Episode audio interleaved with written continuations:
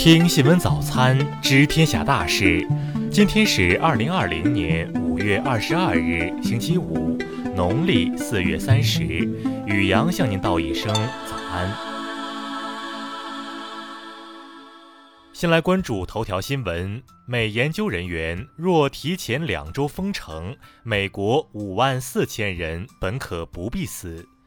美国《纽约时报》五月二十日发布文章称，美国哥伦比亚大学的研究人员通过数据模型评估发现，如果美国能够提前一周采取应对新冠疫情的措施，全美国的死亡人数将减少三点六万人；如果提前两周，死亡人数将减少五点四万人。文章称，三月十三日，美国总统特朗普宣布美国进入国家紧急状态，以应对新冠肺炎疫情。三月十六日，特朗普敦促美国人限制出行，避免聚集，待在家里。哥伦比亚大学流行病学家杰弗里·沙曼博士指出，这些措施确实减缓了疫情的蔓延，但对于病毒已经肆虐的城市，此时行动为时已晚。沙曼博士指出，实施措施的时机很重要，即使是微小的时间差异，也会给疫情带来截然不同的后果。疫情发展的初期阶段非常重要，此时采取措施就能救更多的人。官员们在三月初等待实施限制措施的每一天，美国人都付出了巨大的生命代价。再来关注国内新闻。全国政协常委会工作报告从六个方面部署人民政协二零二零年工作，包括强化思想理论武器，紧扣全面建成小康社会目标任务，履职尽责，做好大团结大联合工作，改进人民政协对外交往，深化人民政协理论研究，完善人民政协工作制度。国家发改委、国家卫健委、国家中医药局近日印发文件，提出每省要建设一到三所重大疫情救治基地，能够在重大疫情发生时快速反应，有效提升危重症患者治愈率，降低死亡率。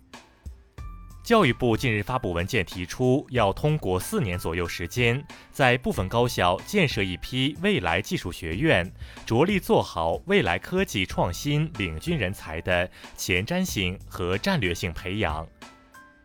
农业农村部二十日召开会议，强调各地要全力抓好生猪生产各项恢复任务，确保今年年底前生猪产能基本恢复到接近正常年份水平。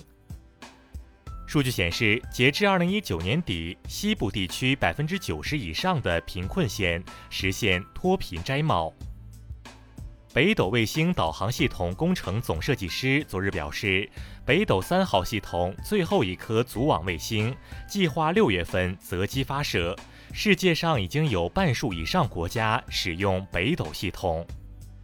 国家林业和草原局消息。截至四月底，全国完成春季造林四千七百四十二点九七万亩，占全年计划任务的百分之四十六点九六，与去年同期持平。财政部、国家税务总局、民政部二十一日联合发布公告，明确了公益性捐赠税前扣除的有关事项。再来关注国际新闻。美国总统特朗普二十日表示，他正考虑在马里兰州的总统度假地戴维营以面对面的形式举办一年一度的七国集团峰会。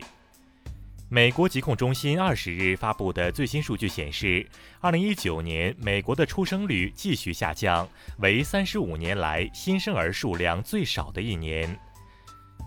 联合国开发计划署二十日发布报告说，受新冠疫情影响，全球人类发展今年可能出现自一九九九年提出人类发展这一概念以来的首次减缓。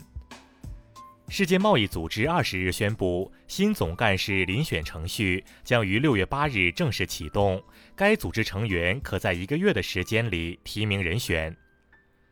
俄罗斯总理米舒斯金二十日在政府会议上表示，俄单日新冠病毒康复人数首次超过新增感染人数。二十一日下午，日本首相安倍晋三宣布解除该国大阪府、京都府和兵库县的紧急状态。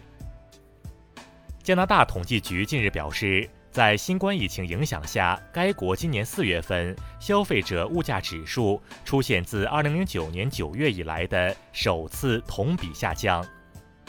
意大利总理孔特二十一日表示，该国熬过了新冠疫情最严重的阶段，但比起抗击疫情，重启经济将是更艰巨的任务。